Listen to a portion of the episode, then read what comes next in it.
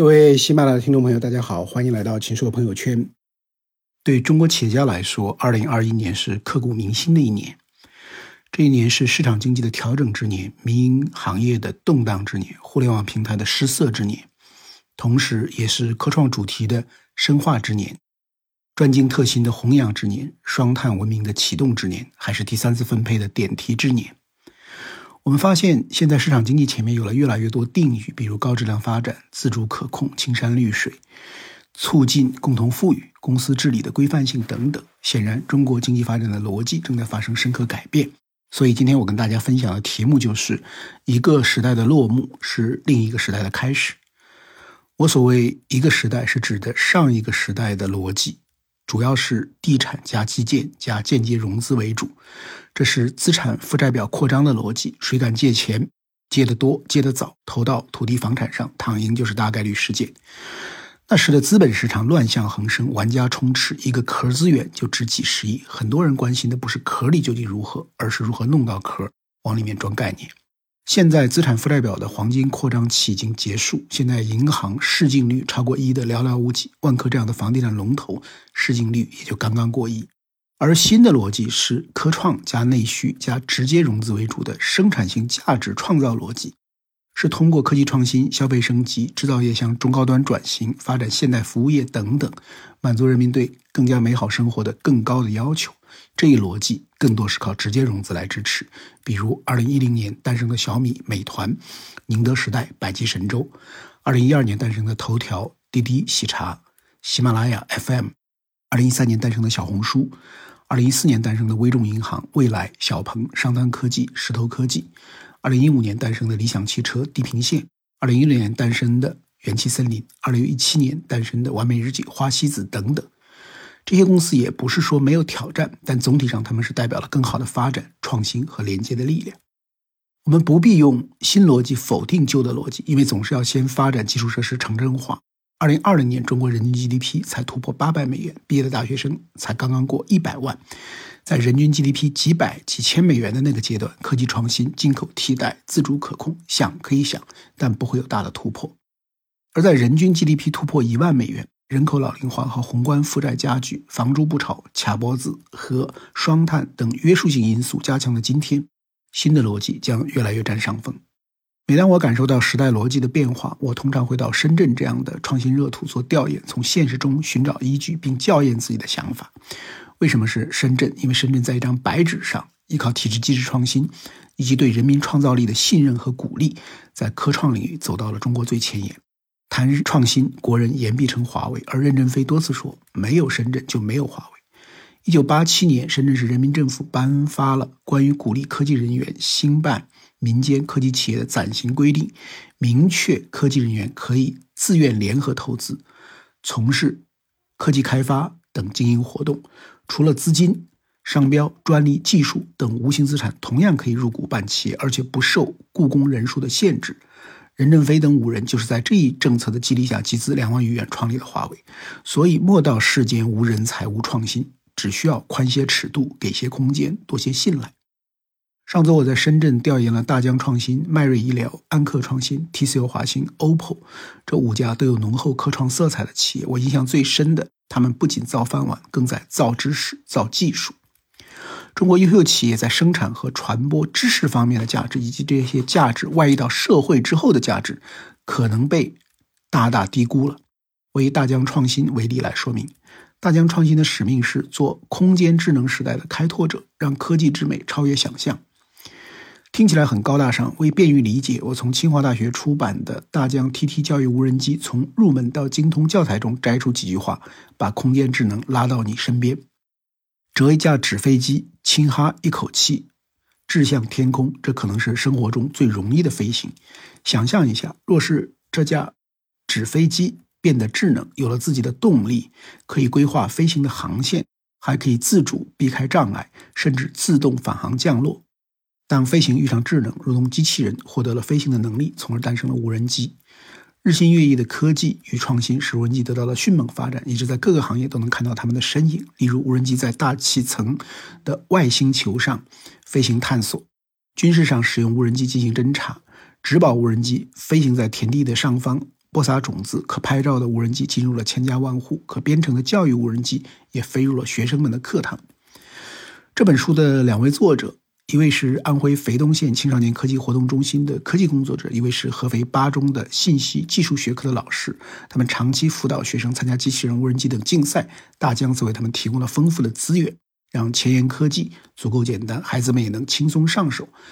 书中的课程案例都来自教学和竞赛的实践。无人机的飞行程序大多由学生们进行了测试，兴趣驱动他们自愿利用数十个节假日学习无人机，反复测试，确保每个程序都能让无人机完成任务。我自己属于折。纸飞机的一代，而今天的中小学生则在学习无人机的飞行原理、飞行安全、遥控飞行、编程飞行、编队飞行和场景应用，并且通过无人机编程去体验飞行的乐趣。大疆教育的 RoboMaster TT 无人机极大降低了机器人和人工智能的学习门槛，为学生和老师打造出可飞行的开源硬件平台。通过开源硬件和可编程的模块，老师轻松教，学生轻松学。学生学习了嵌入式编程后，可以自己动手开发空中机器人的各种应用。如果没有大疆，无人机、机器人、人工智能等知识也是有，但是是分散的、碎片化的、象牙塔里的。而通过一家创新企业基于市场规律实践出真知的持续努力，这些知识变成了活知识、普惠知识。初级水平的孩子可以把组件装成无人机。中高水平的孩子可以把自己的程序变成一个小小的应用，而大学生们开发的创新应用那就更多、更高级了。在这个生机盎然的过程中，知识在外溢、扩散、重构、更新。我是站在地上长大的一代，现在的学生们是以天空为思维起点的一代，好羡慕他们。我长期倡导企业社会责任，但在大疆，我意识到企业的本分就是做好企业，用创新的方法生产出好产品、好服务、新的知识，让整个社会与之相关的知识文明得以提升，让孩子们拥有成为更好的科学家、成为爱迪生的土壤。这是企业真正的天职，比慈善捐款重要的多。我在深圳调研的第二个感受是，在新的发展逻辑下，对企业来说，有些路是绕不开的，就是一定要在核心技术能力的提高上下功夫。在第三届 OPPO 未来科技大会上，我看到他们发布的自研摄像的专用 NPU 马里亚纳 X，为做这款专用的芯片，还不是主芯片，他们就花了一两千名工程师三年时间。市场上的影像芯片涵盖手机、平板、笔记本等多种载体，而马里亚纳。X 专攻手机，开发专用的 AI 算法，更聚焦，可以实现四十倍的 AI 能效比提高，使手机在消耗既定电量时能处理更多的数据，明显提升人像拍摄和静物拍摄中的暗部的细节，同时高光部分也没有过曝现象。马里亚纳是已知的海洋最深处。OPPO 的高管说，这个命名是因为研发中走过了一场艰难的路，也代表他们探索技术深水区的决心不会变。他们说，有些事你做了也不一定能成功，但不做一定没有出路。安克创新创立于二零一一年，去年成为创业板注册制首批上市企业之一。它的智能硬件产品百分之九十七都在海外销售，有四个自主品牌：安克、SoundCore 等等。它从创立第一天就瞄准全球市场，特别是欧美日发达市场，在全球一百多个国家和地区拥有的用户已超过一亿。做这种小品类的消费电子产品也需要研发嘛？安克创新的 CEO 杨蒙说：“安克全球员工百分之四十二都是做研发的，但以前都是做应用型研发，而这一两年开始进入基础技术的研发。现在有百分之十到百分之十五的研发人员研究基础的底层的技术。TCL 今年创立四十周年，现在看，如果不是二零零九年李东生毅然决然进军液晶面板，做关键的难的长周期的事，TCL 可能已经平庸化。” TCL 华星积极布局下一代 Mini LED、Micro LED、柔性 OLED、印刷 OLED 等新型显示技术，已经构建起全球面板行业的核心竞争力。截至二零二零年底，TCL 华星全球专利授权数一万五千三百六十二件，其中发明专利超过百分之九十九，广泛覆盖欧美、日韩等国家和地区。迈瑞医疗的成功也和研发息息相关。他们全球员工过万人，研发人员占比百分之二十六。过去三年，研发投入稳定在同期营收的百分之十左右。正是通过持续的自主创新，凭借过硬的产品质量和专业化的本地化售后支持，迈瑞医疗在技术门槛最高、技术法规最严格的美国，也已经进入了约三分之二的医院，近万家医疗机构，并且 ICU、麻醉科、急诊科等核心科室广泛应用。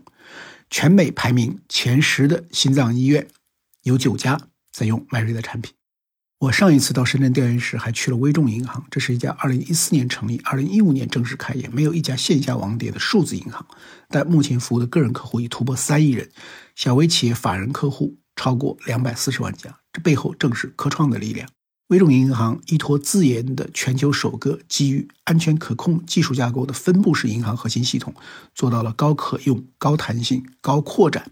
建成了同城多数据中心多活架构，所有业务在多中心之间动态流量调控，所有产品七乘二十四小时服务，可以实现单日交易峰值近七点五亿笔，每个账户的运维成本降到国内同行的百分之十以下。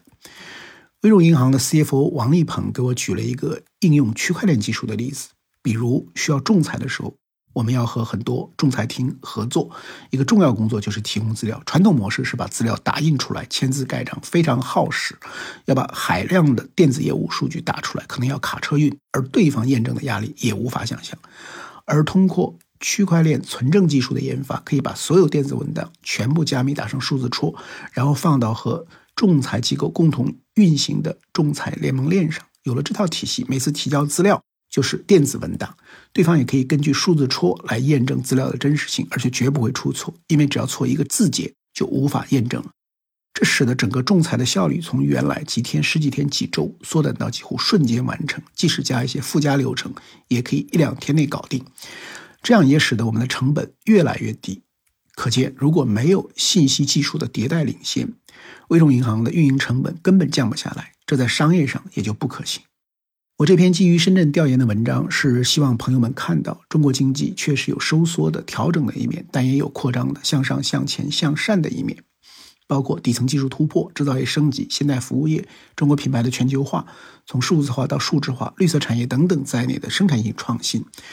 已经蓬勃展开。加上我们的经济韧性和大市场的规模，这些新力量会不断成长。一个伟大的经济体不会只依靠一种红利，而是多种红利的接力。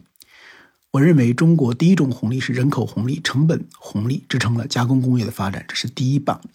第二种红利是人才红利，在产业中主要表现为工程师红利，这是第二棒，依然很强劲。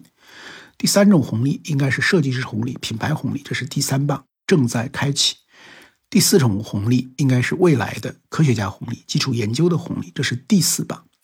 如果说中国经济的发展在未来还需要第五种红利，我相信是思想的红利、艺术的红利、人文的红利，这是第五棒。因为经济的长远竞争离不开制度、价值观和文化，是创造力、想象力的比赛。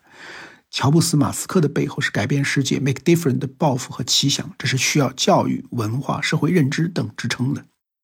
以上这五种红利，中国现在处于前三种红利的交融阶段，尤其是第二种红利如何和第三种红利相结合非常重要，而第四种红利的培育刚刚开启。那么我的希望是，到二零三五，中国基本实现现代化之时，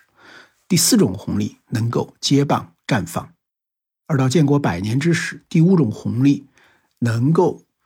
让中国经济不仅在规模上适罕其匹，而且。能够以春风化雨的软实力为人类文明福祉做出应有的贡献，得到世界消费者的认可。不信东风唤不回，但需要我们超越今天的很多认知、情绪和路径的依赖。